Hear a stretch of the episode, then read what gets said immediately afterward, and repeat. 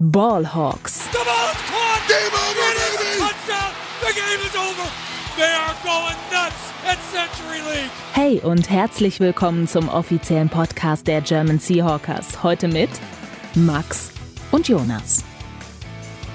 Einen wunderschönen guten Tag und herzlich willkommen zu einer weiteren Folge Ballhawks, dem offiziellen Podcast der German Seahawkers. Mein Name ist Max Brending und heute an meiner Seite der werte Kollege Jonas Meister. Einen wunderschönen guten Sonntagmittag, würde ich sagen. Ja, ein, ein wirklich sehr schöner Tag. Ich weiß nicht, wie es bei dir ist, aber hier in Bremen lacht die Sonne und ähm, ich mag, ich mag diese, dieses Wetter sowieso total gerne, wenn es so ein bisschen bisschen frostig, bisschen kalt ist, aber, aber halt schön irgendwie. Also ne, nicht nass, sondern trocken, Sonnenschein. Also wie, wie sieht's in Wuppertal aus? Äh, ähnlich oder genauso. Also die Sonne scheint hier auch rein. Ich habe hier im äh, Arbeitszimmer auch meine Vorhänge zu, weil die Sonne genau hier aufs Arbeitszimmer scheint. Und es ist auch sehr frostig draußen. Ich habe immer so einen guten Indikator, wenn ich bei mir vom Balkon gegenüber auf die gegenüberliegenden Garagen gucke. Äh, da sammeln sich oben immer so Pfützen an. Und wenn die gefroren sind, dann weiß ich immer, okay, dann muss ich nicht aufs Thermometer gucken. Es ist draußen richtig kalt. Und die sind immer noch gefroren. Also wir haben ja, glaube ich, minus ein Grad oder so. Aber wie du schon ja. sagst, sehr angenehm. Also demnächst Schlittschuh laufen auf dem Garagendach. Ja, genau. Ja, aber trotz des schönen Wetters haben wir uns hier in unsere Podcast-Studios verkrochen und ähm, uns dazu entschieden, so ein bisschen über die Defense zu sprechen, ähm, über die Seahawks Defense des Jahres 2022. Letztes, letzte Woche haben wir ja mit der Offense angefangen und wollen diese Woche mit der Defense nachziehen, einfach mal so einen kleinen Recap geben, einfach mal schauen, okay, wie hat die Defense performt, wo gibt es Verbesserungspotenzial, wer hat uns überrascht, wer hat uns enttäuscht und ja, vielleicht auch einen kleinen Ausblick geben auf die kommende Saison. Wer wird Free Agent? Wo, in welcher Positionsgruppe muss irgendwie nachgelegt werden? Und ähm, ja, das wird ja auf jeden Fall auch die nächsten Wochen noch sehr spannend. Im März beginnt die Free Agency und Ende April ist dann der Draft. Also da könnt ihr euch auch auf jeden Fall noch auf eine Menge Content freuen. Aber ja, dazu werden wir später auf jeden Fall noch mal mehr sagen, beziehungsweise werdet ihr es dann die nächsten Wochen ähm, natürlich auch zu sehen bekommen. Und ja, ich würde sagen, bevor wir hier äh, weitere Worte verlieren, ähm, kommen natürlich wie immer zu Beginn kurz und kompakt von euch für uns unsere Seahawks News. Frisch aus dem Locker Room unsere Seahawks News. Die Seahawks haben einen neuen Quarterback Coach und zwar ist es Greg Olson.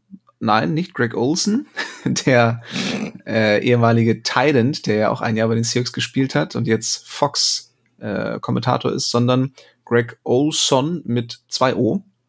Äh, der gute Mann ist seit 2002 als NFL-Coach tätig, hatte seitdem viele Stationen, auch als Offensive Coordinator, unter anderem zuletzt ich, bei den Raiders bis 2021, aber eben auch häufig als Quarterback-Coach.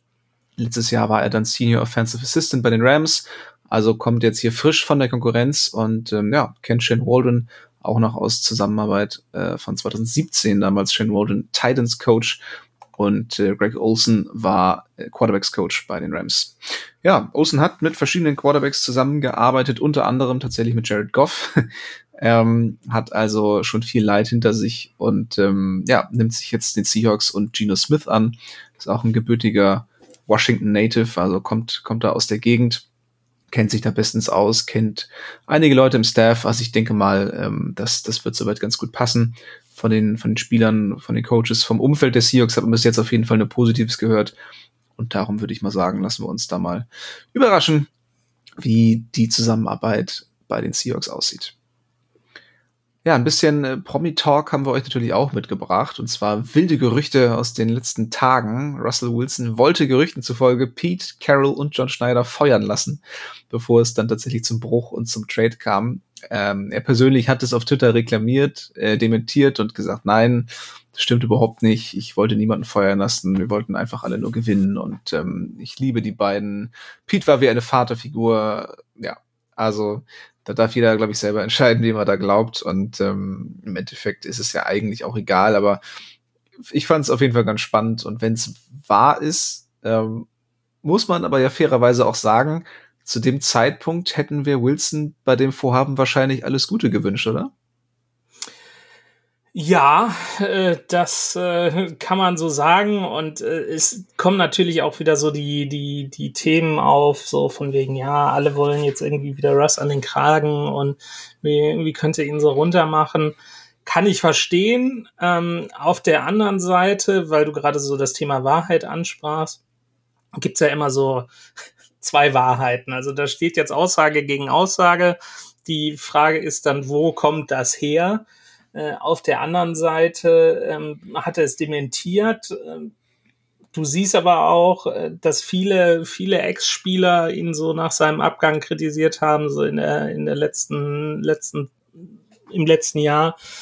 Und das kommt ja irgendwie nicht von ungefähr, weil, weil wen sollen die, sollen die da bezahlen äh, oder was, was ist deren, was gewinnen sie damit, wenn sie, mhm. wenn sie schlecht über ihn reden? Und äh, da, da, im Englischen gibt es so, ein, so einen schönen Satz, äh, where there's smoke, there's fire. Also äh, da, da raucht es schon in, in, in den letzten Jahren ganz, ganz deutlich, ähm, ging ja damit los, dass er schon ein Jahr vor seinem, vor seinem Abgang ähm, vier Teams gesagt hat, äh, die er, wo er gerne hinwechseln würde im Falle eines Trades äh, unter anderem die Saints mit, äh, mit Sean Payton und in diesem Bericht, dass er, dass er Pete und äh, John Schneider gefeuert haben wollte, äh, hat, soll er auch angeblich angegeben haben, dass, dass er gerne Sean Payton als einen, als Pete's Nachfolger gehabt hätte. Äh, ich finde es schwierig, das einzuschätzen, weil keiner sich dazu äußern wird, ob es wirklich wahr ist oder nicht. Also weder von Seahawks Seite noch von, von Russells Seite, der dieses Dementi auf Twitter, ja gut, da kann man von halten, was man will.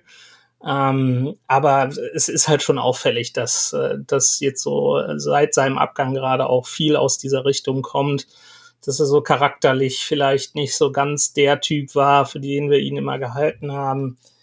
Was man da sich am Ende seine eigene Meinung draus bildet, das sei jedem selbst überlassen. Ich, ich find's komisch. Ja, jetzt hat er seinen Wunsch ja im Nachhinein bekommen. Genau. Sean Payton ist sein Coach und ähm, ja, ich bin mal gespannt, wie die kommende Broncos-Saison wird. Mittlerweile kann man dann ja auch ohne Hintergedanken ähm, einfach mal neutral drauf schauen, weil die Seahawks ja jetzt auch keine Picks mehr von den Broncos bekommen für die kommende Saison. Also ähm, ja, dementsprechend eine schlechte Platzierung der Broncos hilft den Seahawks mittlerweile nicht mehr. Darum denke ich mal, wird das auch eine ganze Menge an, an Schadenfreude für diese kommende Saison auch wieder rausnehmen. Aber ja, das nur mal eben so bei Rande, äh, nur am Rande so ein bisschen ähm, NFL äh, Promi ähm, Promi-Diskussion, so ein bisschen NFL Tough oder oder Red oder wie diese ganzen Promi-Magazine heißen. Ja, dann besonders für dich, Jonas, eine sehr interessante Nachricht. Äh, mhm. Linebacker Bobby Wagner wurde bei den Rams entlassen. Ein bisschen überraschend. Der hatte ja echt noch eine gute Saison, also besser als ich und, und viele andere auch so erwartet hatten. Gerade als, als Leader natürlich, ne, dass, dass das nicht auf einmal äh, verschwindet, das, das war, glaube ich, allen klar, aber gerade da ähm, hat er, glaube ich, immer noch einen hohen Wert und hin und wieder tatsächlich auch als Blitzer sehr effektiv. Klar, er wird langsamer im, im, im Alter und ist in der Coverage sicherlich nicht mehr auf einem Niveau, das er mal hatte. Aber ja, so insgesamt eigentlich ähm, eine starke Saison gespielt bei den Rams, wahrscheinlich dann jetzt aus Cap-Gründen entlassen. Ähm, du würdest ihn vermutlich mit Kusshand nehmen. ähm, für wie wahrscheinlich hältst du das, dass es da jetzt eine Reunion gibt? Auch da bin ich äh, aus emotionaler Sicht, wie du schon sagst, äh, bin ich da natürlich sofort für, gerade weil die Seahawks auf der Linebacker-Position ein, ein Need haben. Das besprechen wir ja gleich auch noch, äh, gerade durch den Ausfall von, von Jordan Brooks, wo man auch nicht weiß, wann, wann kommt er nach seinem Kreuzbandriss zurück. Äh, diese Saison kommt er überhaupt vor der Saison zurück oder erst mitten in der Saison. Muss man mal schauen. Also ein Need ist auf jeden Fall da. Und du sprachst gerade an, Bobby ist halt ein, ein absoluter Leader ähm, den, den können die Seahawks auf Defense-Seite auch auf jeden Fall gebrauchen. Und äh, du sprachst die, seine Leistungen an. Also ähm, ich äh, hol dann direkt mal PFF ins Boot. Also die haben in diese Saison ähm, äh, als Linebacker ähm, auf, dem, auf der höchsten Position seit äh, 2022 äh, oder auf der oh, andersrum. Ähm, der best gegradete Linebacker in dieser, in dieser Saison. Also, ähm, und ja, es zeigt, dass er, dass er immer noch Qualität hat. Äh, ob diese Qualität gerade auf diese, ja, ich sag mal, Positionen oder Needs äh, speziell passt, die die Seahawks brauchen von ihren Leihbankern, sprich in Sachen Coverage oder Run-Stop, äh, wie du sagtest. Er ist ein bisschen langsamer geworden. Ob er da noch so hundertprozentig reinpasst, Sportlich gesehen ist die große Frage, aber charakterlich gesehen auf jeden Fall, äh, ja, eine, wäre er eine super äh, Verstärkung. Ähm, ja, es hängt auch alles davon ab, was er, was er preislich will. Also ich glaube nicht äh, mein Traum, dass er für ein Veteran Minimum unterschreibt.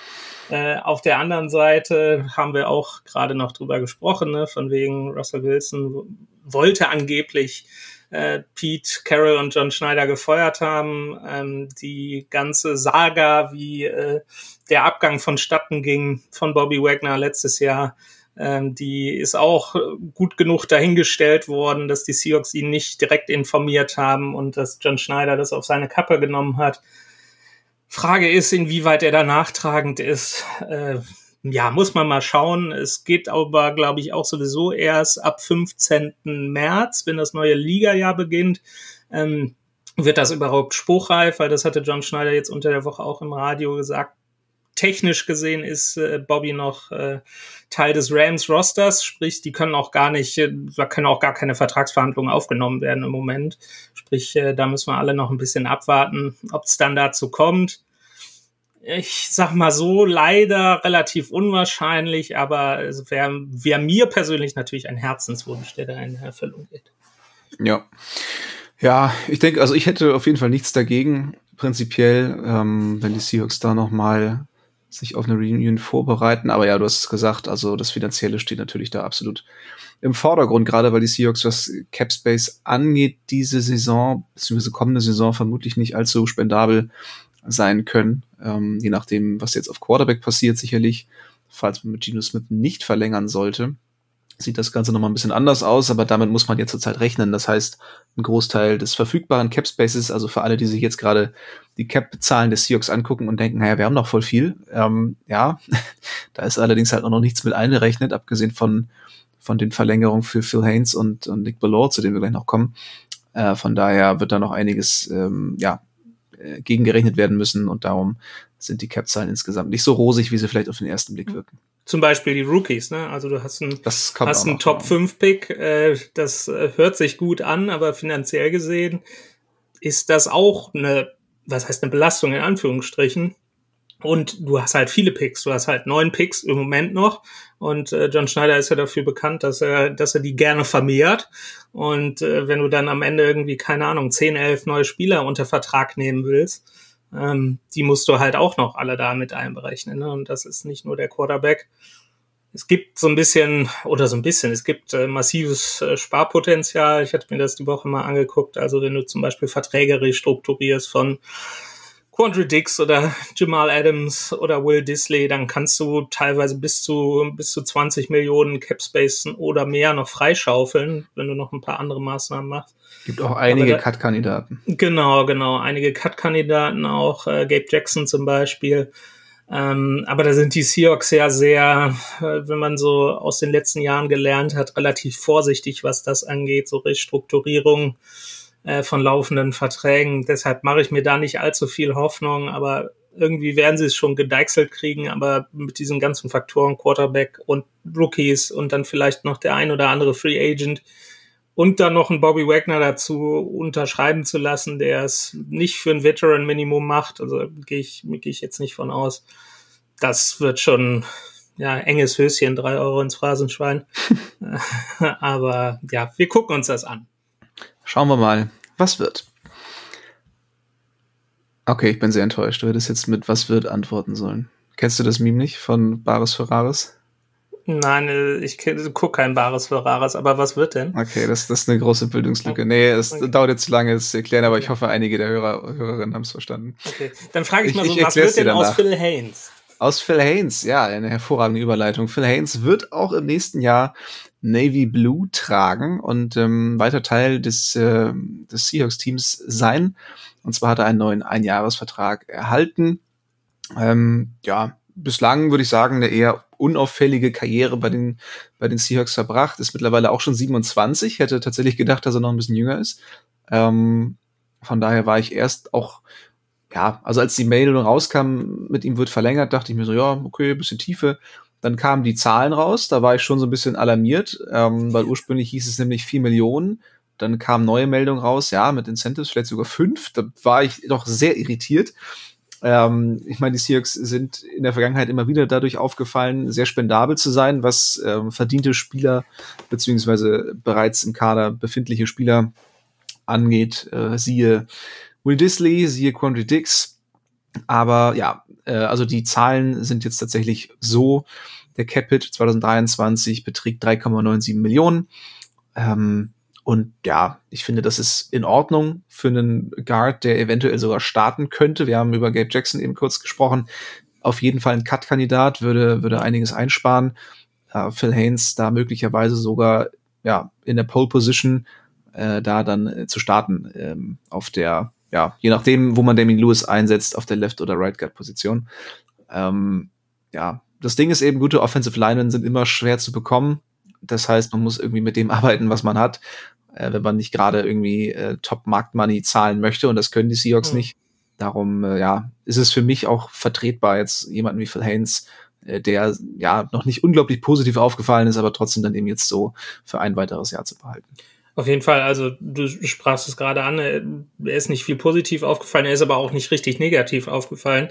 Ähm, auf der, auf der Right Guard Position haben die Seahawks ja in der letzten Saison immer mal so ein bisschen durchrotiert. Also Gabe Jackson war meistens der Starter und Phil Haynes hat dann, ist dann rein rotiert. Äh, aber zum Beispiel in dem, ähm, beim Seahawks Heimspiel gegen die Cardinals, wo, wo, wo ich auch vor Ort war, juhu, ähm, da hat er zum Beispiel gestartet.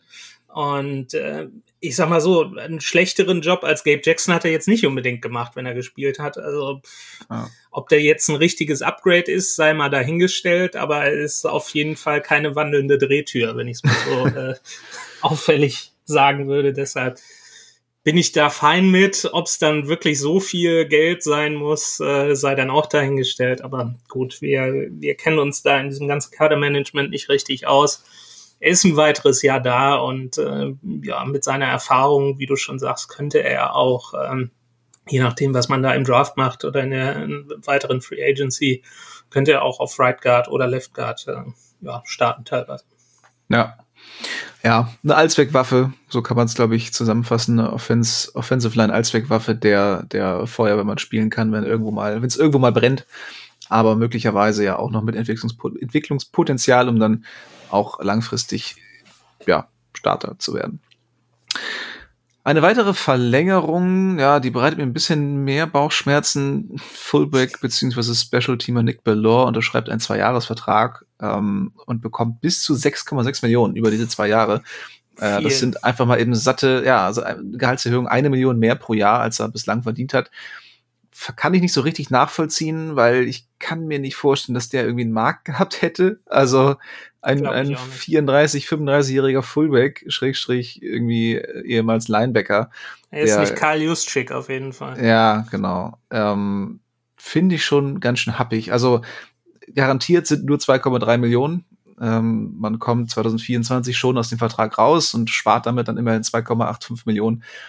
Ähm, aber weiß ich nicht, warum man jetzt so ohne Not da äh, ja eine Million an Capspace irgendwie verballert. Also prinzipiell mit ihm zu verlängern finde ich in Ordnung, aber so eine satte Gehaltserhöhung ähm, ja. kann ich nicht so richtig nachvollziehen.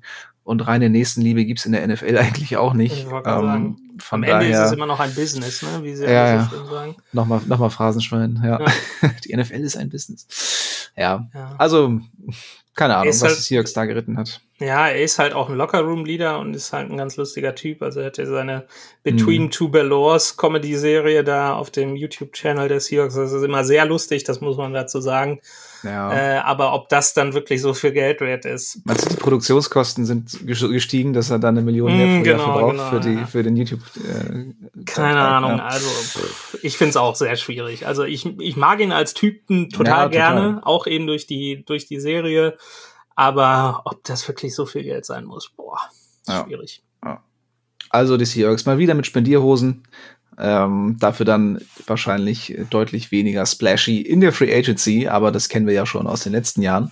Von daher, ähm, ja, mal schauen, wie die Seahawks dann da vorgehen werden. Aber das war soweit zu den News. Heute ein bisschen umfangreicher. Das wird wahrscheinlich die nächsten Wochen ebenfalls so laufen. In der Offseason ja dann doch häufig das News-Segment etwas größer als während der Saison. Äh, von daher, ähm, ja, auch heute etwas überladen. Aber das war's jetzt auch. Und dann kommen wir endlich zum lang ersehnten Recap zum zweiten Teil unserer Serie und schauen uns mal die Defense des letzten Jahres an. Let's Talk Turkey. Der Rückblick. Ja, fang du doch gerne mal an, so ein bisschen mit einem Gesamteindruck. Also, wie hat dir die Defense insgesamt gefallen? Vielleicht auch so ein bisschen, was waren deine Erwartungen? Welche Positionsgruppen? Ne? Gehen wir natürlich gleich noch expliziter drauf ein, aber vielleicht welche Positionsgruppen haben dich positiv oder auch negativ überrascht? Ähm, wie bist du da so? Was, welches, welches Bild der Defense bleibt so für dich? Ja, vor, vorab würde ich einfach mal sagen, so der Gesamteindruck dieses Jahres war für mich das Thema ähm, Defense Hurts, kann man sagen, mit Blick auf äh, den neuen Defensive Coordinator Clint Hurt. Also es war teilweise schon absolut grenzwertig äh, wo dann Pete Carroll als äh, ja, Connoisseur einer guten Verteidigung äh, wahrscheinlich die Hände überm Kopf zusammengeschlagen hat. Und äh, ja, das war, glaube ich, alles das oder vieles davon war absolut nicht in, in seinem Sinne, was da abgelaufen ist. Also das war, das war teilweise echt, äh, echt heftig. Ähm, Sie haben in den ersten oder in drei Spielen, ich glaube gegen die Lions, gegen die äh, Saints und davor das Spiel gegen die Falcons haben sie in, am Anfang der Saison, glaube ich, einmal 111 Punkte zugelassen in nur drei Spielen. Äh, und dann waren sie in dem, in dem Stretch danach, oder ja, da geht's, gehen die Anglizismen wieder los. In der Strecke danach, in den Spielen zum Beispiel gegen die Cardinals und gegen die, gegen die Chargers, was defensiv schon wieder ganz anders. Äh, also da, da haben sie richtig gut gespielt, haben gegen die Chargers zum Beispiel nur knapp über 50 Yards Rushing zugelassen. Äh, und dann ging es halt wieder total nach unten. Das ist dieses Spiel gegen die Raiders, wo, wo Josh Jacobs irgendwie über 220 Yards erläuft. Äh, also das war sehr hoch und runter und gerade so so der Bereich um, um den Pass Rush mit Daryl, Daryl Taylor und die Defensive eher, Line. Eher runter als hoch, ne? Also. Ja, ja, ja. die, da hatte ich vor der Saison eigentlich, da hatte ich richtig Bock drauf. Und das, das war doch ziemlich, äh, ziemlich heftig, äh, was die D-Line da zugelassen hat, vor allen Dingen mit ihm, mit dem ehemaligen D-Line-Coach Clint Hurt, wo man dann so gedacht hat, ja, als Defensive Coordinator liegt er vielleicht so ein bisschen Fokus auf die Defensive Line, äh, aber das war, war echt heftig, äh, was da teilweise abgelaufen ist, was die gerade im Run-Game zugelassen haben. Auf der anderen Seite äh, hast du natürlich auch so, so positive Überraschungen, wo, wo keiner mitgerechnet hat. Ich sag nur Tariq Woolen. Ähm, da hatte ich vor der Saison überhaupt keine Erwartung. Ich kann mich nur ähm, an die, äh, an die Aussagen von unserem lieben Kollegen Felix erinnern, der total, total aufgelöst war, nachdem sie, nachdem sie Woolen gedraftet haben. Das war sein absoluter Liebling und er hat gesagt, boah, ist mega. Und ich kannte den vorher gar nicht. Und was er dann am Ende abgeliefert hat, das, äh, das war schon, war schon echt, echt heftig, echt schön. Äh, zu sehen, dass man da, da so einen guten Passverteidiger hat. Und generell waren sie in der Passverteidigung jetzt auch nicht so schlecht. Ähm, also ja, da waren sie, glaube ich, wenn mich nicht alles täuscht, irgendwie äh, 17. was die Passverteidigung angeht. Ähm, insgesamt äh, und gegen den Run, glaube ich, irgendwie 30. Äh, in, der, in der Liga. Nach, nach Total Yards oder Ja, was? genau, genau, mhm. genau. Und äh, DVOA, glaube ich, auch. Ähm, und ja, das, das sagt dann halt schon viel aus. Ne? Also es gab einige Lichtblicke. Aber im Endeffekt war es äh, eine Saison zum Vergessen, will ich jetzt nicht sagen, das ist vielleicht ein bisschen hart, aber hat halt meine Erwartung teilweise schon, schon untertroffen. Ja. ja, also auch was, was die Expected ähm, also Advanced Stats angeht bei äh, Dropback EPA, äh, da sind die Seahawks auch auf Platz 19, also äh, ich würde mal sagen unteres Liga-Mittelfeld Ähm, und ja, die, die Total Stats untermauern das so ein bisschen.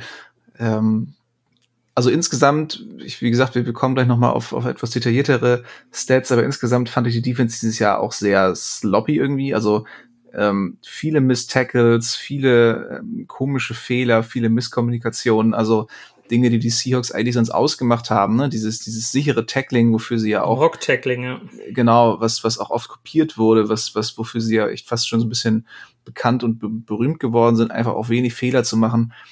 Das ist diese Saison so ein bisschen, ja, fast ins Gegenteil umgekehrt worden. Also wirklich ganz viele komische Fehler, ganz viele Ungenauigkeiten. Ähm, das war zum Teil doch sehr frustrierend, sehr, sehr unschön anzusehen. Und gerade, ja, hast du gesagt, Pete Carroll als ähm, Defensive Coach, als, als Head Coach, der da ja sich als, als Defensive Minded wahrscheinlich noch immer sieht, ähm, für den muss das sicherlich nicht so einfach gewesen sein. Also ähm, Clint Hurtt hatte auf jeden Fall eine schwierige erste Saison und ja, ich glaube, das ist immer so ein bisschen das Problem bei den Seahawks, dass, dass sie sich da von außen wenig, wenig neue Leute reinholen, dann lieber doch irgendwie, ja, von innen Leute neu, ähm, ja, hoch, hoch rekrutieren beziehungsweise befördern.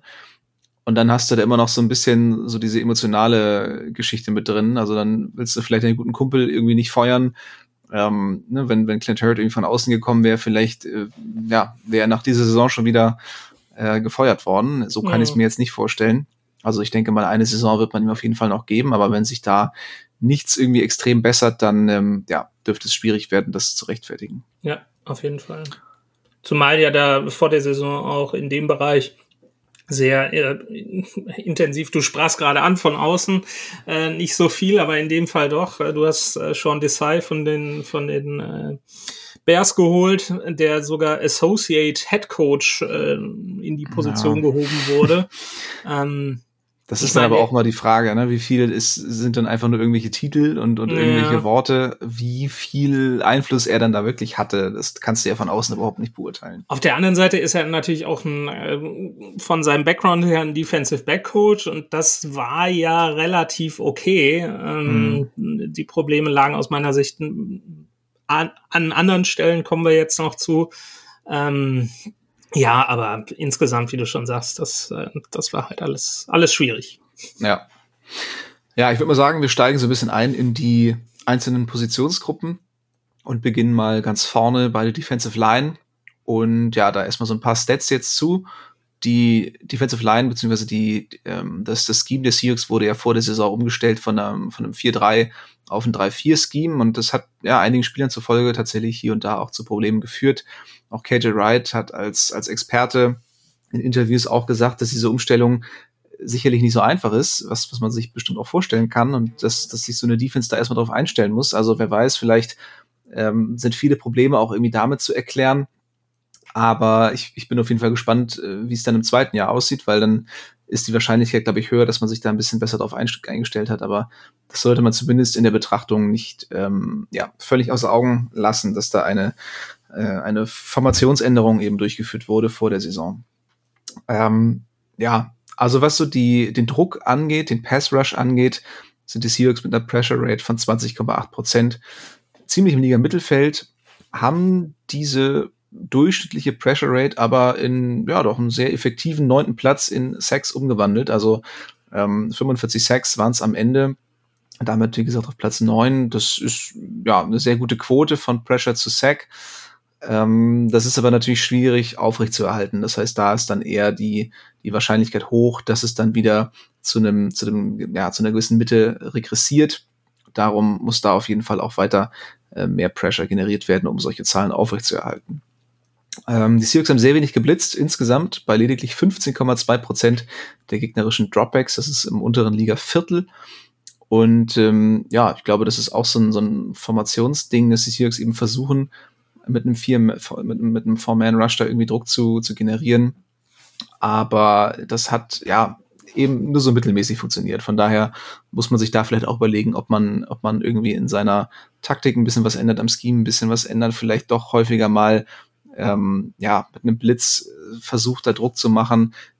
Jamal Adams kommt ja hoffentlich auch nächstes Jahr wieder. Der ist da ja auch prädestiniert für dann auch mal als Blitzer von der Box auf äh, von der von der Box aus äh, Jagd auf den Quarterback zu machen. Bobby Wagner haben wir ja schon angesprochen, falls der zurückkommt. Auch deren Kandidat hat er bei den Rams auch häufiger gemacht, dann von der Linebacker-Position aus zu blitzen. Aber ja, das ist eben die Frage, ob die Seahawks versuchen wollen, da mehr in diese Richtung zu gehen, weil eigentlich waren sie schon immer ein Team, das relativ wenig geblitzt hat und versucht hat, eben mit, mit dem Four-Man-Rush durchzudringen. Aber wenn du eben so wenig individuelle Klasse hast, wie die Seahawks das momentan haben, dann musst du halt normalerweise auch ein bisschen kreativ werden. Und da hätte ich mir zumindest gewünscht, dass man da häufiger mal ähm, den ein oder anderen Blitz einstreut. Gegen den Lauf, du hast es angesprochen, äh, Platz 30 in der NFL, was ähm, Rushing Yards angeht. Also die Seahawks die drittmeisten Rushing Yards der Liga zugelassen.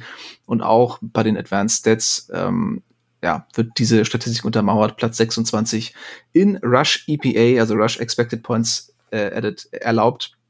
Also definitiv ähm, ja, im unteren Liga äh, Drittel beziehungsweise Viertel anzusiedeln. Und das ist eben was, was die Seahawks lange ausgezeichnet hat, beziehungsweise in den erfolgreichen Saisons ausgezeichnet hat, dass sie den Lauf stoppen konnten. Das war natürlich auch noch eine andere Liga. Damals das Laufspiel natürlich auch noch deutlich wichtiger.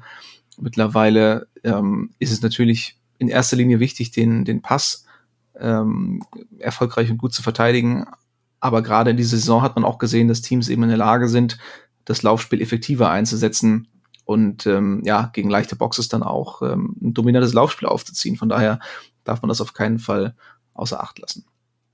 Aber das war's jetzt mit den ganzen Stats. Ähm, Jonas, möchtest du äh, so einen kleinen Deep Dive in die einzelnen äh, Spieler machen, der Defensive ja, Line? Auf jeden Fall. Ähm, weil da fangen wir jetzt auch so mit dem, mit meinem defensiven Liebling äh, diese, die, diese Saison an. Ähm, Chenan Wosu, äh, Neuzugang von den, von den Chargers äh, und mal wieder so ein richtiger Free Agency Hit im wahrsten Sinne des Wortes. Also haben die Seahawks mal einen rausgehauen.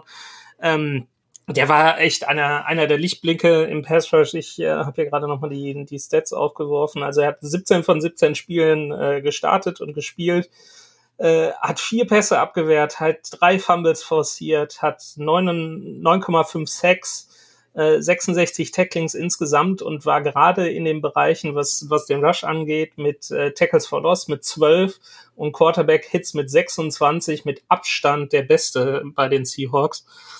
Ähm, die, die, die Pressures kamen äh, vor allen Dingen in der, in der ersten Saisonhälfte. Mm, in der zweiten hatte dann so ein bisschen nachgelassen, so wie die gesamte Seahawks Defense nochmal.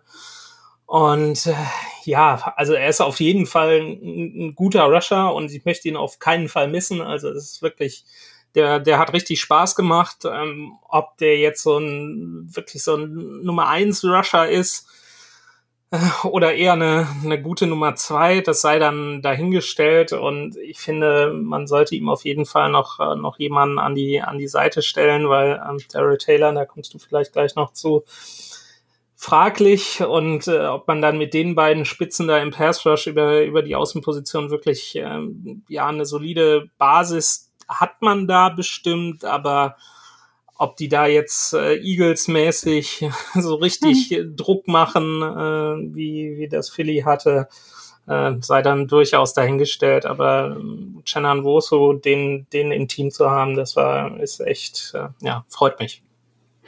Ja, absolut. Ich hatte ihn ja auch so ein bisschen als meinen mein Breakout-Kandidaten vor der Saison. Ähm, habe mich am Anfang der Saison auch sehr bestätigt gesehen, aber so in der zweiten Saisonhälfte, ja, hat er dann doch ein bisschen abgebaut. Die, die Sacks wurden weniger, seine ähm, Splashy Plays wurden weniger, also gefühlt auch weniger Duelle gewonnen. Also so ein bisschen, ja, ich weiß nicht, ob es an den Gegnern lag, also ob, ob die gegnerischen Offensive Lines im zweiten, in der zweiten Saisonhälfte stärker wurden oder ob er einfach ja, unabhängig davon so ein bisschen abgebaut hat. Aber das fand ich auf jeden Fall sehr schade, weil er war ja on pace für echt eine, eine krasse Saison und, mhm. und sehr, sehr nette Stats. Und am Ende waren es dann eben nur 9,56. Ähm, ich glaube, er hatte irgendwie sieben oder so, hatte er schon nach, nach sechs, nach sieben, acht Spielen. Ja, genau. Ja. Und danach kam dann eben nicht mehr besonders viel dazu. Ja. Ähm, also ich, ja, ja, ich glaube, es war eher letzteres. Also was, was du sagst, er hat jetzt bei den bei den Chargers davor hatte jetzt war er nicht so der der der Nummer eins Pass Rusher, sprich war immer so so in einer Rotationsrolle, so auf der Nummer zwei Position, äh, was mhm. äh, da Outside Linebacker anging. Und bei den Seahawks musste er halt wirklich ran. Ne? Ich sage ich halt, ne? 17 von 17 Spielen gestartet, äh, war da die klare Nummer eins auf Pass Rush und da kann natürlich sein, wenn er, wenn es aus seiner bisherigen Karriere nicht gewohnt ist. Also er ist, er ist 26. Ähm, muss man auch sagen, da kann ich mir schon vorstellen, dass er dann einfach von, von der Belastungs Belastung her einfach dann irgendwann nach zehn Spielen oder so, dass dann da teilweise auch so ein bisschen die Luft raus war. Ähm, klar, musst du dir dann in der NFL, ne, äh, ob das jetzt ein gutes Zeichen ist, sei mal dahingestellt äh, oder ein schlechtes Zeichen ist, äh, wenn er es eben nicht durchhält. Aber ich kann mir vorstellen, wenn er darauf erstmal nicht konditioniert war, dass das da schon mit reingestellt hat. Und deshalb ist es umso wichtiger, dass du halt mehr Leute hast, äh, die da Druck machen können, damit du nicht eben immer auf einen setzen musst. Ne? Also deshalb, ja, ich glaube, er wird sich über ein bisschen mehr Unterstützung als von Daryl Taylor in der zweiten Saisonhälfte, kommen wir jetzt so, äh, wird er sich, glaube ich, sehr freuen. Ja, auf jeden Fall. Also ob das jetzt im Draft ist, was wahrscheinlicher ist, weil Free Agency da irgendwie einen, einen starken Passrusher zu landen, da musst du gerne mal 15 Millionen aufwärts in die Hand nehmen und das sehe ich bei den Seahawks jetzt nicht so. Darum muss man halt hoffen, dass die Seahawks da im Draft irgendwie aktiv werden und da ein junger Spieler im ersten oder spätestens im zweiten Jahr dann direkt auch sein Breakout hat. Also ja. auf kurze Sicht ist da eben erstmal auch keine ähm, extreme Besserung in Sicht. Von daher ähm, wäre es natürlich schön, wenn Enruso selber da auch nochmal einen Schritt machen kann, mhm. auch jetzt ohne direkt äh, eine Nummer 1 Passwasher wieder an die Seite gestellt zu bekommen. Auf jeden Fall, also auch wenn ich da nochmal kurz reingrätschen darf, äh, hat den Gra Draft gerade angesprochen, ich bin da auch nicht so tief drin, aber das, was ich bisher so mitgekriegt habe und was ich mir angehört habe und auch geschaut habe, ist gerade so die, die, die Edge-Klasse dieses Jahr, äh, also die, die Klasse mit den Pass-Rushern relativ tief besetzt. Mhm. Also selbst wenn du da in der, in der ersten Runde mit den beiden First-Round-Picks nichts machst, kannst du selbst in der, in der zweiten Runde eigentlich noch relativ oder relativ kannst du noch starke Talente kriegen. Deshalb denke ich mal, dass das, glaube ich, so der Ansatz sein wird, den die, den die Seahawks da gehen. Aber auch da kommen wir in den nächsten Wochen zu. Deshalb wird da auf jeden Fall Verstärkung, ist dann immer so die Sache kommen, aber in der Breite denke ich mal, dass die Seahawks da auf jeden Fall was machen werden. Ja, das wäre dann so wieder dieser typische Seahawks-Ansatz, äh, zweite Runde einen Edge-Rusher picken und hoffen, dass er dir eine Production eines First-Rounders bringt. Siehe Daryl Taylor, siehe Boy Maffei. Ähm, ah, wie hieß der noch, der ähm, von, von Michigan State, der danach irgendwie diesen Unfall mit dem Kart hatte? Ja, mit dem Quad. Ähm, ja. Ja, ich weiß, wen du meinst. Der hat danach bei den, bei den, bei den Browns tatsächlich noch ein paar ganz gute ja. Spiele sogar gehabt. Ähm, aber ja, das ist ne, so eine Tradition bei den Seahawks irgendwie. Ja, erste Runde brauchen wir jetzt hier keinen Edge Rusher zu holen, seit Bruce Irvin irgendwie. Und ähm, ja, dann eben immer irgendwie in der zweiten Runde äh, versucht, da aktiv zu werden. Und so richtig erfolgreich war es noch nicht. Ähm, dazu passen jetzt auch direkt. Malik so McDowell. Genau, McDowell war es, ja. Der hat auch so ein ganz krasses Video, als irgendwie von der Polizei äh, mit dem Taser getroffen wurde, ist einfach stehen geblieben und weiter, mm, weiter auf den Polizisten losgegangen. Da dachte ich war so, jo, ähm, der hat auf, ist auf jeden Fall widerstandsfähig. Mhm. Ähm, Aber ja. wir schweifen, glaube ich, wieder so ein bisschen ab. Ja, wir doch nicht. Niemals. Nicht? Ach, äh, ähm, ja, Daryl Taylor, der, den ich, den ich jahrelang ähm, nicht kannte, Nein, ähm, den, den, ne, der oftmals irgendwie genannt wurde, so, ja, wir haben ja noch Daryl Taylor und für mich war das immer so, ja, wer? Ja, okay, toll, Taylor. Und er hatte so, ich würde sagen, es war schon so eine kleine Breakout-Season, zumindest was seine Stats angeht. Also auch 9,56.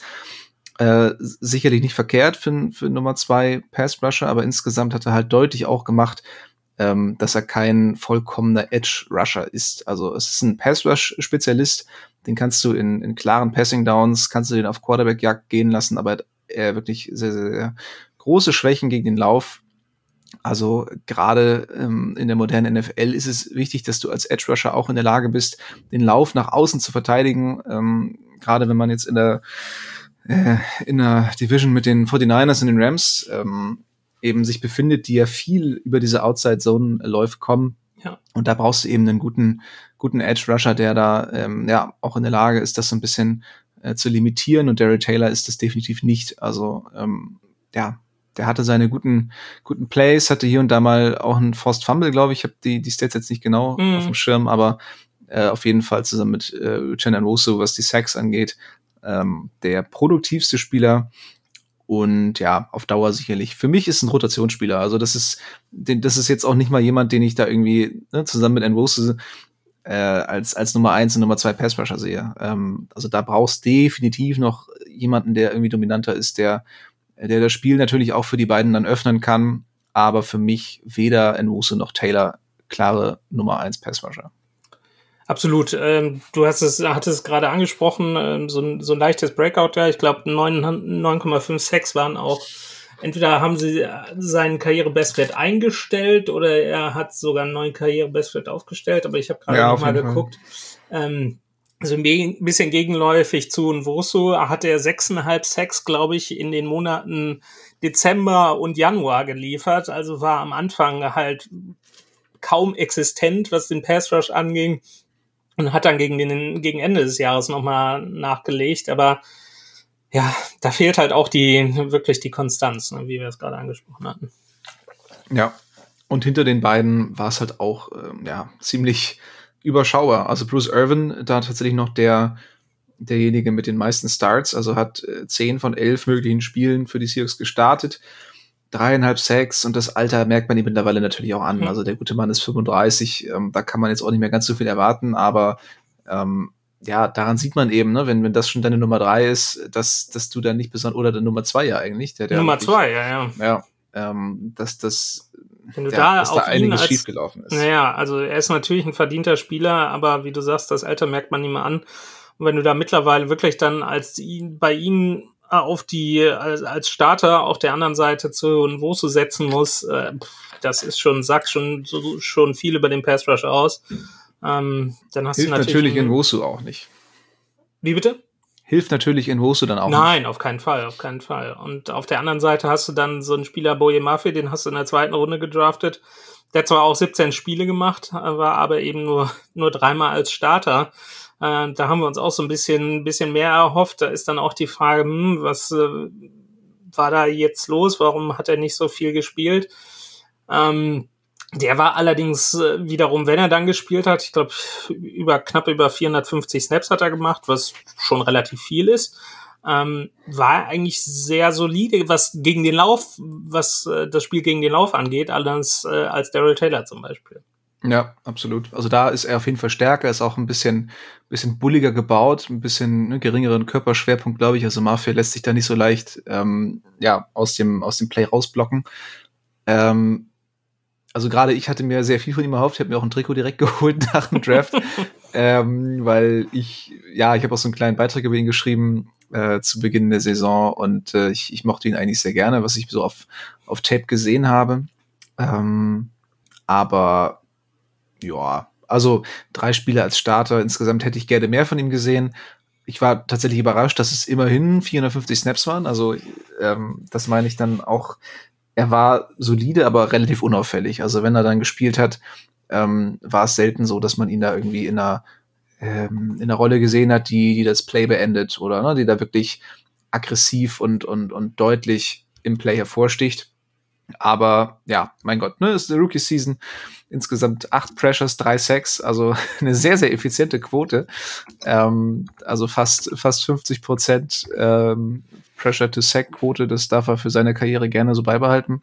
Äh, dann natürlich nur mit einer etwas äh, höheren Sample-Size. Dann äh, sind wir, werden wir sehr froh noch mit ihm werden, glaube ich. Ja, ja, so viel zu den Edge-Rushern, beziehungsweise zum Pass-Rush, zumindest diejenigen, die jetzt ähm, ja eine gewisse Snap-Zahl überschritten haben. Wir können jetzt natürlich jetzt nicht jeden, ähm, jeden Spieler behandeln, der jetzt irgendwie mal 50 Snaps gespielt hat. Darum kommen wir weiter zur Defensive Interior Line und werfen da mal einen Blick auf Neuzugang Shelby Harris, der äh, via Trade ähm, mitsamt äh, einigen Draft-Picks und äh, Tyler Noah Fan zu den Seals gekommen ist, äh, im Gegenzug für Russell Wilson. Und ich würde mal sagen, das war so für mich einer der besten Spieler insgesamt in der Defense. Ja. Ähm, sehr solide, sehr zuverlässig gegen den Lauf. Hin und wieder auch durch die Mitte mit ein bisschen Druck, aber das ist jetzt sicherlich nicht seine, seine große Stärke, aber ja, einfach ein sehr großer sehr mächtiger Spieler, der da den Lauf immer gut unter Kontrolle hatte. Als einer der wenigen, muss man leider dazu sagen. Ja. Ähm, ja, hier ist natürlich die Frage, ob es sich lohnt, ihn jetzt unter Vertrag zu behalten. Ein Cut würde 9 Millionen Dollar sparen und ähm, ja, muss man sich sicherlich überlegen, ob man das Team jetzt schon so nah am ja, wirklich direkten Erfolg sieht, dass man sich das leisten kann, irgendwie einen zwei, wie alt ist er? 4, 33? 32, 33? Ja, irgendwie in so Mitte 30er Bereich. Ja, äh, ob es sich lohnt, äh, dann eben so jemanden äh, für, für diese für diese Summe im Kader mhm. zu behalten. 32 ist er genau. Okay. Ähm, wie gesagt, 9 Millionen könnte man sparen, das ist schon eine nette Summe. Äh, gerade, gerade weil die Seahawks da ja ein bisschen Probleme bekommen werden und ähm, mal schauen müssen, wen sie da in der Free Agency anvisieren wollen. Aber an sich, äh, glaube ich, auch ein guter Lockerroom-Guy, was man so gehört hat. Auf jeden ähm, Fall. Also er hat auch ja. sehr, ist auch mit äh, sehr spaßigen Interviews aufgefallen. Äh, das äh, hat mir ihm auch sehr sympathisch gemacht. Und äh, das war vor der Saison, beziehungsweise als dieser Trade von Russell Wilson da zustande kam, hat man auch aus Denver gehört, ähm, dass viele, viele Spieler da auch ja, entsetzt will ich nicht sagen, aber sehr enttäuscht waren, dass äh, Shelby Harris Teil dieses äh, Trade-Pakets war mhm. äh, weil er auch sehr, wie du sagst, äh, im Lockerroom sehr, sehr geschätzt ist, ein guter Leader, äh, hat sehr, äh, ja, wie gesagt, ist sehr, sehr spaßig drauf gefühlt, ist äh, auch sehr wortgewaltig.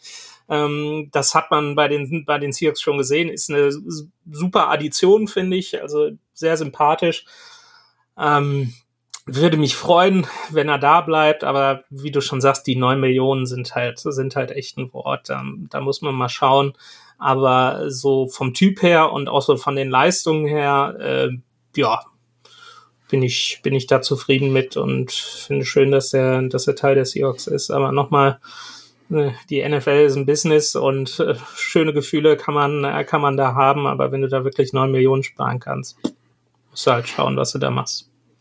Ja, das Problem ist nur, irgendwen musst du natürlich aufstellen. Bruder ja, Ford klar, natürlich. Wird, wird Free Agent. Ähm, Quinton Jefferson könnte man auch cutten für, würde 4,5 Millionen sparen. Ja. Beide haben jetzt nicht so unglaublich viele Argumente äh, gebracht, warum man sie auch in der, in der neuen Saison dann wieder oder noch unter Vertrag nehmen sollte. Ja, bist du auch, also ich persönlich bin ein bisschen enttäuscht von, von Puna Ford tatsächlich, von seiner Entwicklung der letzten Jahre. Wie, wie sieht's bei dir aus? Absolut, ja. Er ist natürlich äh, undrafted Free Agent gewesen, ist so ja, drei Euro ins Phrasenschwein wie Phoenix aus der Asche und äh, da zum, zum Leader, was, was die Statistiken und was die Leistungen angeht, dieser Defensive Line dann auch über die Jahre geworden und ist dann auch dementsprechend verlängert worden was jetzt auch kein, kein schlechter Move war aus, aus meiner Sicht, aber so ähm, sehr, sehr gut gegen den Lauf in der Vergangenheit gewesen immer und äh, ja, hat dann auch immer einige, einige Sex aus der äh, Defensive, aus der Nose-Tackle-Position geliefert, aber pff, ja, das war doch diese Saison relativ dünn, äh, mhm. äh, was man so von ihm, ihm gewohnt ist. Er ist natürlich auch ein Charakter, den man gerne im Team hat. Aber auch da. Also weiß ich gar nicht. Also, also von Ford habe ich jetzt nie so richtig gehört. Dass es nee, so also ich meine es jetzt so, ne, so von alleine schon sein, sein Name, ne, Puna, das ist halt mal so ein bisschen, also wenn, ein bisschen niedlich und es ist, er ist, wenn wir da ich, jetzt nachgehen. Also. Nein, nein, nein, nein, nein, das meine ich jetzt nicht. Aber ich glaube, er ist innerhalb des Teams sehr, sehr beliebt, eben auch wegen, wegen seiner Geschichte, ne, dass er sich da so durchgearbeitet hat als undrafted Free Agent und weil er eben auch die Leistung gebracht hat in der Vergangenheit. Ne? Und jetzt, ähm, ja, ist halt, ist halt die Frage nach so einer Saison, pff, was machst du da? Ne? Weil ich glaube, sein Vertrag war auch kein, kein kleiner, den er gekriegt hat. Ähm, ist er da bereit, äh, ja, Einsparungen äh, in Kauf zu nehmen, wenn er, wenn er Free Agent wird. Ja, vor allem, wie ist sein Markt, ne? Also genau. kann ja gut sein, dass, dass die Seahawks da gar nicht in der Lage sind, irgendwas zu fordern, weil jemand sagt, komm, hier 10 Millionen pro Jahr und Abfahrt.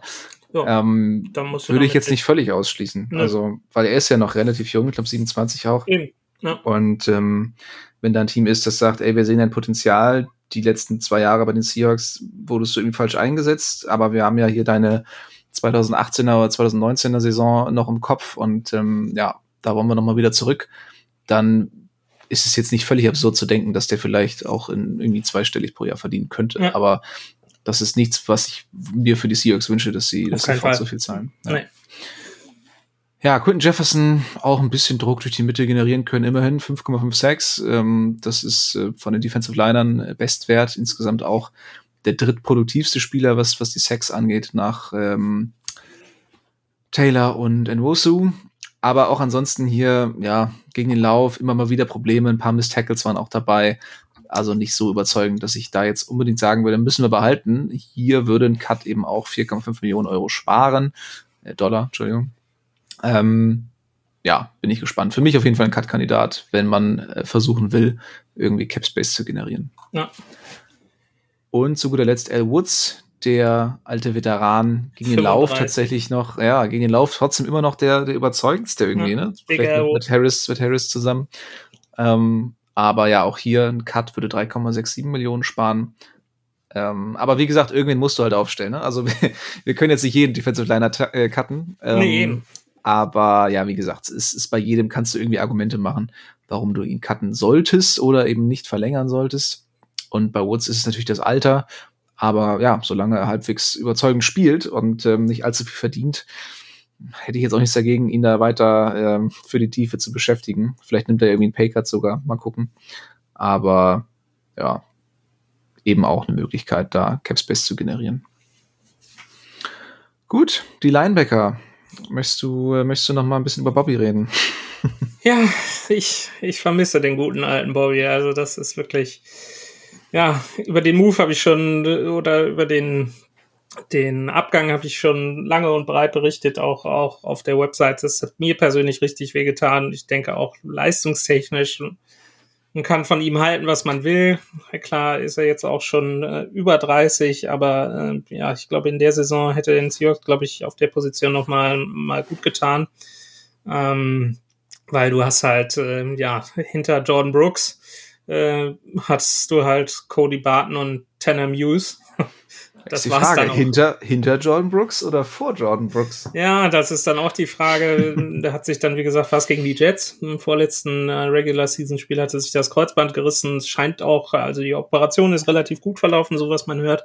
Aber es scheint insgesamt auch relativ kompliziert zu sein, weil, äh, ja, so, was man so ein bisschen raushört, äh, scheinen die Seahawks nicht relativ äh, zuversichtlich zu sein, dass er wirklich schon im Training Camp zurückkommt oder beziehungsweise in die Saison dann äh, fit starten kann, äh, selbst wenn er das Training Camp nicht absolviert. Also dass die Wahrscheinlichkeit, dass er auf der POP Physically Unable to Perform Liste zu Beginn der Saison landet, scheint relativ groß. Und wenn er da landet, dann kann er halt erst, äh, ich glaube, nach der Hälfte der Saison, ne, kann er eingesetzt werden. Irgendwie acht oder neun Spiele muss er aussetzen.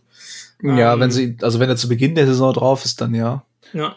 Ähm, Deshalb, ja. ja, die, die nominelle Nummer eins, äh, die, die weiterhin so ein bisschen Probleme, so ein bisschen Probleme in Coverage hatte, ähm, zwar wieder fleißig Tackles gesammelt hat, ich glaube irgendwie 161, aber das haben wir auch oft genug angesprochen. Das äh, ist zwar eine schöne Zahl, wenn er da unter den, den äh, League-Leadern ist, ähm, also mit die Nummer eins der Liga. Die Frage ist dann natürlich, wo setzt er diese Tackles? Ne? Wenn er die dann irgendwie fünf Yards hinter der Line of Scrimmage oder hinter der äh, hinter der äh, First Down Markierung setzt, äh, dann bringt dir das wenig. Ne? Wenn er dann wirklich äh, da äh, tief tief im Feld erst das Tackling setzt, wenn überhaupt. Ähm, schwierig, schwierige Situation ja. insgesamt. Ja, also ich ich ich sehe ihn jetzt auch auf Dauer nicht unbedingt ähm, bei, bei den Seahawks als der Nummer 1 Linebacker, weil Cody Barton und Tanner Muse haben meiner Meinung nach eine bessere Saison gespielt. Also haben gerade auch in, in Coverage gezeigt, dass sie da, dass man sich da zumindest bis zu einem gewissen Maß auf sie verlassen kann. Gerade Tanner Muse, der natürlich eine sehr geringe Sample Size hat, hat, glaube ich, nur 120, 130 Snaps gespielt, aber ähm, da dann ziemlich gut. Also gerade in Coverage hat er wirklich sehr überzeugt. Und Cody Barton, wenn er ran musste, ähm, hat auch ja, leistungstechnisch ähnlich gespielt wie, wie Brooks, aber dann doch etwas verlässlicher noch eben in Coverage. Und äh, da frage ich mich natürlich, ähm, ja, warum sollte man, sollte man da Brooks irgendwie ähm, mehr Geld bezahlen als, äh, als, als einem, einem Cody Barton, wenn er gar nicht die Leistung bringt. Also dieser First-Round-Pick, der damals für ihn benutzt wurde, sollte da irgendwie nicht drüber hinweg täuschen. ähm, dass er dann doch irgendwie über, über die letzten äh, Jahre nicht unbedingt äh, sich, sich stark verbessert hat. Und von daher, ja, müssen wir mal schauen. Also Barton wird Free Agent, Tenem News ähm, wird Restricted Free Agent, also da haben die Seahawks noch etwas mehr Möglichkeiten, ihn zu halten, aber für mich beide auf jeden Fall Kandidaten für eine Verlängerung. Und dann sollte man aber auch im Draft nachlegen. Ja. Gut. Dann kommen wir, äh, neigen wir uns hier langsam dem Ende zu. Wir sind jetzt in der Secondary und beginnen mit den Cornerbacks gleich mal vorweg, äh, ja, Tarek Woolen, was soll man da noch groß sagen? Ne? Haben wir, glaube ich, schon ja. groß und breit ähm, und, und tot geredet. Ähm, ja, absolute super Saison. Ähm, der wird uns die nächsten Jahre noch sehr viel Spaß machen. Darum wollen wir da jetzt gar nicht so viele Worte drüber verlieren ähm, und gucken uns lieber die Spiele an, ja, bei denen noch mal so ein paar Fragezeichen vorherrschen.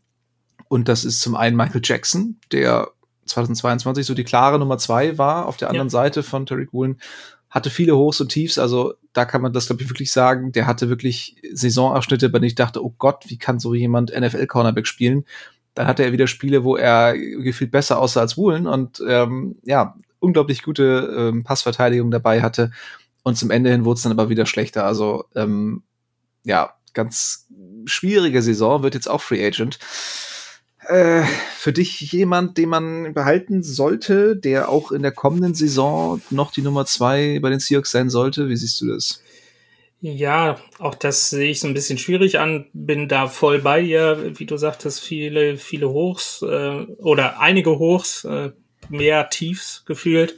Ähm, wobei die Seahawks ja in äh, gerade in der Passverteidigung eigentlich so, so Liga Mittelfeld waren, also das eher gefühlt so die der, der bessere Teil der Defense war, wo man auch nicht immer so den Eindruck kriegen konnte. Aber ob du ihn jetzt als, als klare Nummer zwei dann, dann behältst in der, in der neuen Saison, ist dann, ist dann auch die Frage.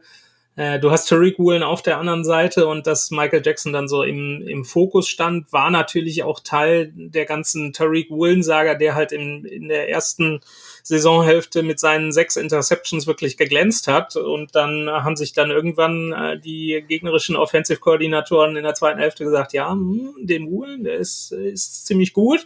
Den spielen wir nicht mehr so häufig an. Lass uns mal auf die Seite von Michael Jackson gehen. Und deshalb stand er, glaube ich, auch mehr im Fokus, weil er ein, einfach mehr angespielt wurde, weil Woolen halt da seine Seite gut zugemacht hat. Und ähm, ja, wenn du, wenn du äh, Trick Woolen da mehr, mehr ins Spiel bringen willst, da musst du ihm auf der anderen Seite auch vielleicht ein Upgrade zu, zu Michael Jackson geben, ähm, damit eben nicht diese, diesen, es nicht diesen klaren Fokus gibt, äh, wo die, Defense, äh, Offensive-Koordinatoren des Gegners sagen können, okay, wir spielen den Woolen jetzt weniger an, weil der macht seine Sache gut. Lass uns lieber auf die andere Seite gehen, da haben wir mehr Chancen, weil die Seahawks da nicht so gut besetzt sind. Deshalb so als Rotationsspieler würde ich ihn finde ich gut, äh, will ich ihn behalten, aber du musst, musst da definitiv noch eine, eine stärkere Alternative anbieten auf der, auf der anderen Cornerback-Position. Ähm, damit, äh, ja, damit du da halt solider aufgestellt bist. Also da sehe ich auch noch ein Need. Ja. Ja, eine stärkere Alternative, da hatte ich eigentlich gehofft, dass die Trail Brown äh, darstellen würde, der allerdings nach seiner Verletzung nur 21 Snaps gespielt hat diese Saison. Das ist natürlich sehr, sehr, sehr überschaubar. Ähm, hatte sich ja letztes Jahr oder was vorletztes Jahr sogar? Nee, letztes Jahr. Letztes Jahr das, das Bein gebrochen und ähm, ja, man hat irgendwie die ganze Zeit gehofft, so ja, okay, vielleicht schafft das zu Saisonbeginn. Nee, okay, noch nicht. Aber jetzt ähm, nach den vier Spielen, nee, immer noch nicht. Und dann ja, kam er irgendwie sehr zum Ende der Saison irgendwie rein für ein, zwei Spiele und ähm, konnte sich da halt kaum irgendwie beweisen. Wenn er gespielt hat, sah er nicht besonders gut aus, aber ja, ist natürlich schwierig, glaube ich, da dieses schmale, geringe Sample Size jetzt ähm, zu nehmen für ihn. Also ich denke mal, nächstes Jahr wird er sich nochmal komplett neu beweisen können im Trainingscamp.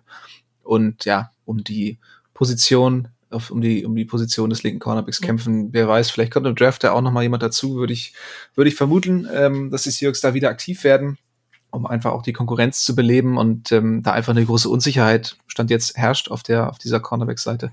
Vielleicht kommt noch ein Veteran noch rein, man man weiß es nicht. Aber ja, Trey Brown auf jeden Fall Enttäuschung in dem Sinne, dass er so wenig gespielt hat. Kobe Auf jeden Bryant. Fall. Ach so, ja, sorry. Ja, ja, das ist dann auch so ein bisschen.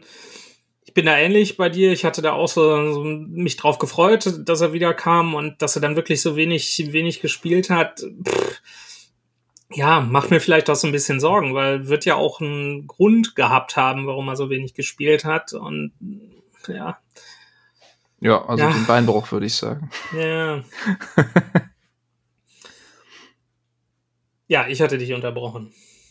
Äh, ja, genau. Also Kobe Bryant, der im College noch eigentlich nur Whiteout, also, also ähm, Outside Cornerback gespielt hat, wurde bei den Seahawks jetzt so ein bisschen äh, umgeschult und hat ja eigentlich fast nur auf Nickelback gespielt, also den gro- bedeutenden Großteil seiner Snaps äh, im Slot. Und ja, hat seine Rolle okay gemacht. Also ich würde sagen, so am Anfang der Saison wurde er direkt ziemlich ähm, vernichtend geschlagen von Jerry Judy im ersten Spiel. Das war, Mhm. das war kein schöner Einstand. Hat sich dann so ein bisschen zurückgekämpft, äh, sehr viele Turnover forciert im, im, in Form von Fumbles. Also Vier für einen Cornerback, Fumbles, ja.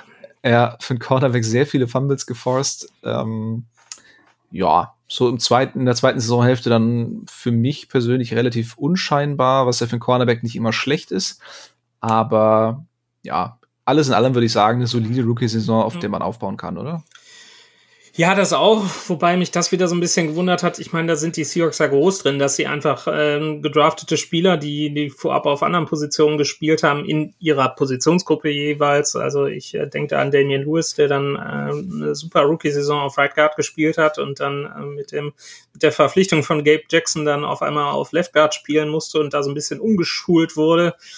Ähm, da frage ich mich dann immer, wie, wie effektiv ist das Ganze? Warum lässt du sie einfach nicht da spielen, wo sie, wo sie äh, auch im College gespielt haben? Und das gleiche gilt für Kobe Bryant. Also du sagst, er hat den Großteil der Saison auf Nickelback gespielt und in Cincinnati hat er, hat er immer auf der anderen Seite von, äh, von äh, Source Gardner gespielt und hat da dann quasi das, äh, das gleiche Ding gehabt, was äh, Tariq Woolen und Michael Jackson hatten.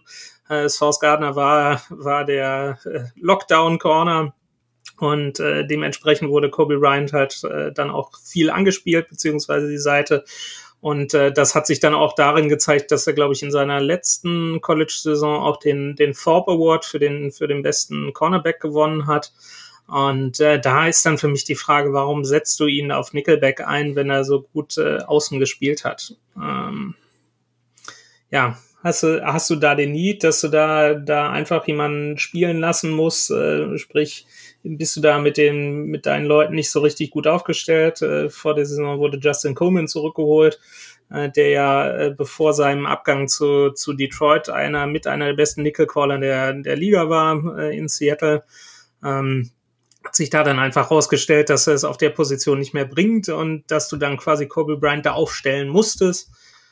Das ist dann auch so ein bisschen so eine, so eine Coaching-Frage. Ähm, Ich hätte ihn jetzt lieber auf, äh, auf der Position gesehen, wo er, wo er im College gute Leistungen gebracht hat.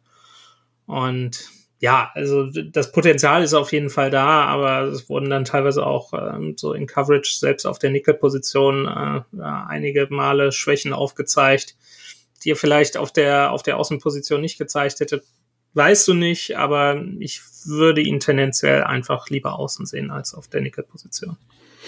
Ja, vielleicht ist er den Seahawks dafür einfach ein bisschen zu klein mit 6'1, äh, vielleicht nicht die ganz idealen Cornerback-Maße, die sich Carroll da wünscht. Der ist da ja häufig noch mal so ein bisschen festgefahren, ähm, wobei ich weiß gar nicht, Trey Brown ist ja noch kleiner, glaube ich, oder? Mhm. Mal eben kurz hier ähm, live einmal nachschauen. Trey Brown, ja, ist tatsächlich nur 15. Ja gut, dann kann es eigentlich nicht daran liegen. genau, eben deshalb, das ist halt so das Ding, ne, wo ich mir sage, okay. Ja, ja. Aber gut, ich meine, die sehen ihn im Training, ne? Ich, sie werden es Ja. sicherlich ausprobiert haben, weil, ne, wenn du einen Cornerback draftest, der seine Karriere lang nur Outside gespielt hat, wirst du nicht direkt schon sagen, jo, den holen wir uns für Nickelback. Also Eben. genau. wird sicherlich seine Gründe haben, da stecken wir nicht drin. Ähm, aber ja, wäre zumindest mal interessant zu sehen, wie er sich Outside schlägt. Ja. Gut, soviel zu Cornerbacks. Äh, kommen wir zur letzten Positionsgruppe, zu den Safeties. Sind auch schon echt lange, eine Stunde haben wir schon drum hier. Ähm, ja, Quandry Dix vor der Saison, Saison verlängert mit einer ja, überschaubaren Saison, kann man Ja. glaube ich so sagen. Also hin und wieder doch echt Probleme gehabt in Coverage. dann aber auch wieder seine Highlight-Plays mit den gewohnten Interceptions, die er ja jetzt nun äh, in einer Konstanz in den letzten Jahren liefert. Ähm, Wahnsinn, ja. ja äh, er, er trotz da jeglicher Regression und ähm, ja, macht einfach immer so weiter. Die letzten acht Jahre ja, die letzten acht Jahre immer mindestens in drei, oder? War das? Genau, war das die so? letzten acht Jahre immer mindestens drei und die letzten fünf Jahre immer mindestens vier als einziger ja. Spieler der Liga.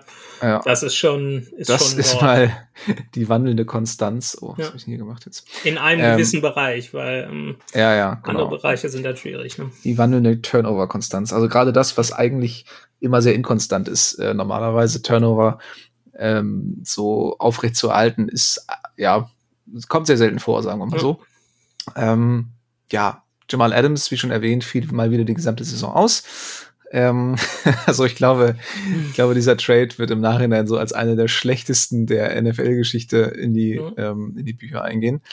Ähm, Wobei ich ja nach wie vor ein großer Fan von ihm bin und ich es halt echt schade finde, auch eben wegen der ganzen Kosten, die da trademäßig, mhm. draftmäßig aufgekommen sind, ich würde ihn super gerne sehen. Also das, was er bei den Jets da geleistet hat und auch in seiner ersten Seahawks-Saison mit den, mit den fast zehn Sacks, das war, war schon Wahnsinn als Safety.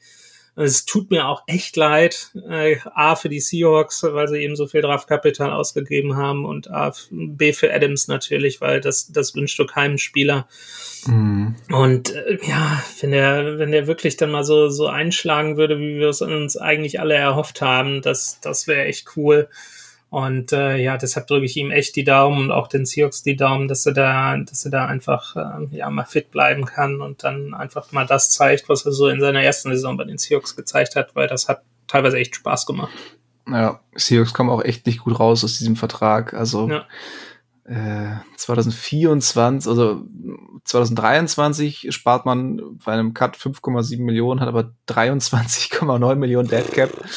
Nächstes Jahr 9,4 Millionen Einsparungen, aber 14 Millionen Dead Cap.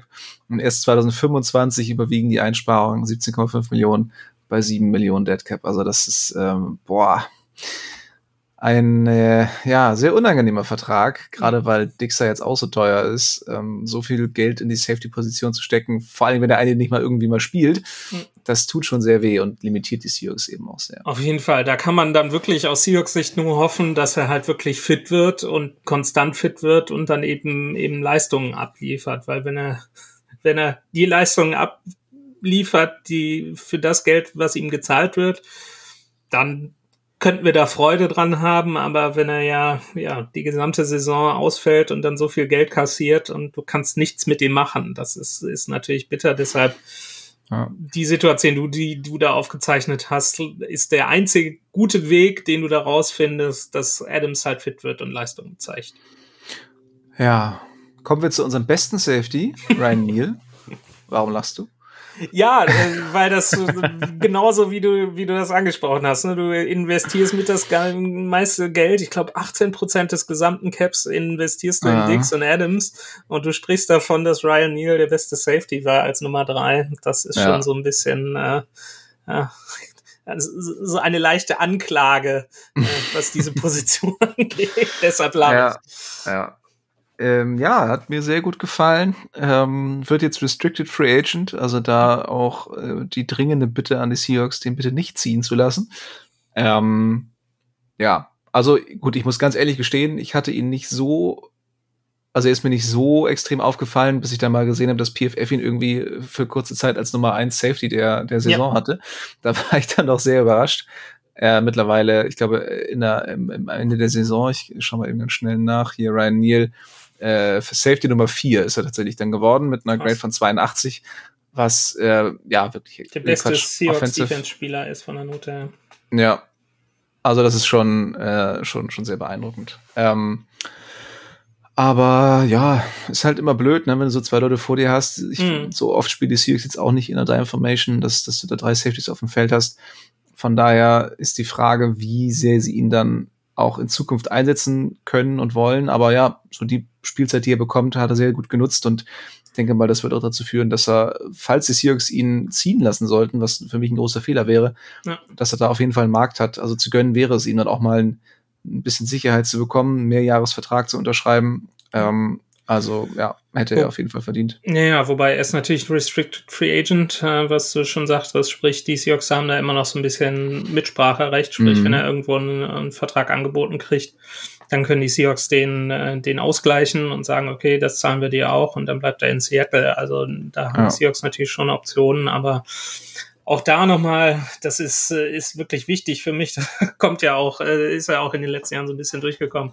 Ähm, der ist, glaube ich, auch verhält sich im Lockerroom, glaube ich, sehr gut, ist auch so auf Pressekonferenzen einer der wenigen Spieler gefühlt, der auch wirklich mal den Finger in die Wunde legt und dann einfach sagt, ja, wir, wir haben da schlecht gespielt. Ne? Also da gibt's jetzt kein, kein Drumrumreden und da müssen wir besser werden. Ähm, viel wird in solchen Pressekonferenzen immer um den heißen Brei herumgeredet, aber Ryan Hill ist da, glaube ich, jemand, der da immer ein sehr klares, eine sehr klare Meinung hat und ein klares Wort einlegt und ähm, ja auch von seinen Leistungen her äh, auf der Position ja, hätte ich absolut nichts dagegen, wenn er weiterhin äh, in Seattle bleibt. Ja. Und zu guter Letzt Neuzugang Jonathan Abram, der später noch hinzukam, ehemaliger First-Round-Pick der äh, Las Vegas Raiders.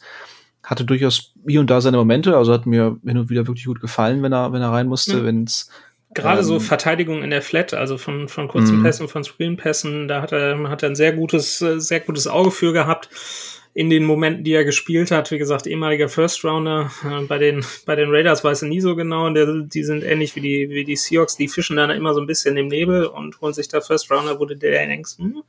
äh, aber auch da, denke ich mal, haben sie das nicht umsonst gemacht, äh, dass sie ihn wirklich, glaube ich, an 27. Stelle haben sie ihn mal gedraftet, vor drei oder vier Jahren, ähm, merkst du dann halt schon, ne, dass er seine, seine Instinkte da hat und ähm, ja, ich sag mal, für die, äh, für die Tiefe auf der Position bestimmt nicht verkehrt.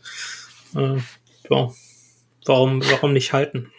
Ja, ich mochte ihn bei Hard Knocks damals auch total gerne. Das ist so ein, äh, so ein Quatschmacher, der äh, okay gerne auch mal ein bisschen, bisschen Trash talkt, aber auch für, für, für sehr gute Stimmung äh, sorgen kann. Also ne, hier und da hatte er auch seine Undiszipliniertheiten, mhm. aber ist, glaube ich, ein witziger Typ, wenn du den so im, im Team hast. Mhm.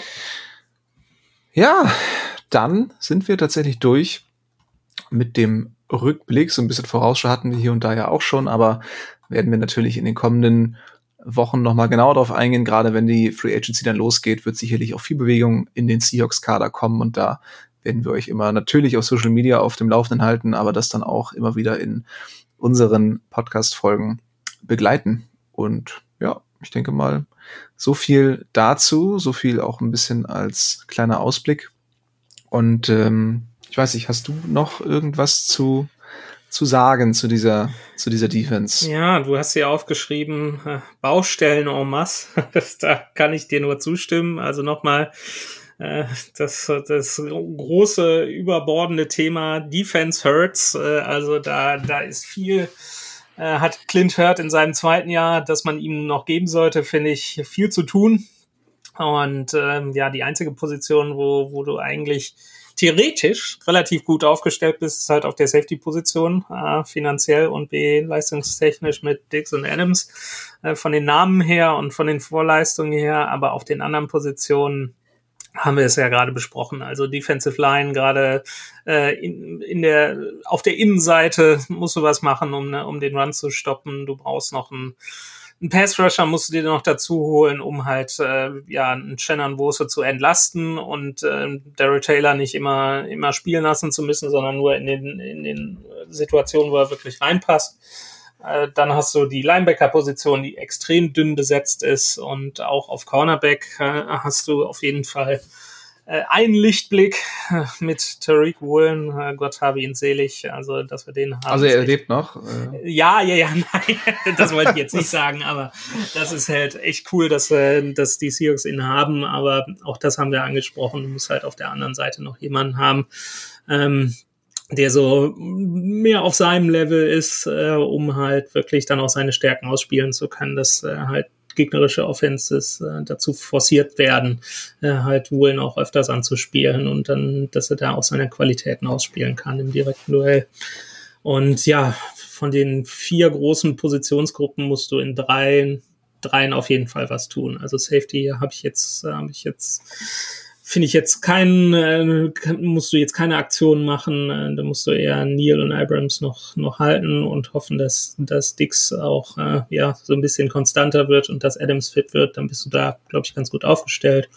Äh, aber auf den anderen Cornerback, Linebacker und äh, Defensive Line, äh, da musst du auf jeden Fall was machen. Ja, also das Team könnte auf jeden Fall zu Beginn der neuen Saison sehr anders aussehen, als das jetzt tut, sowohl offensiv als auch defensiv, aber besonders defensiv.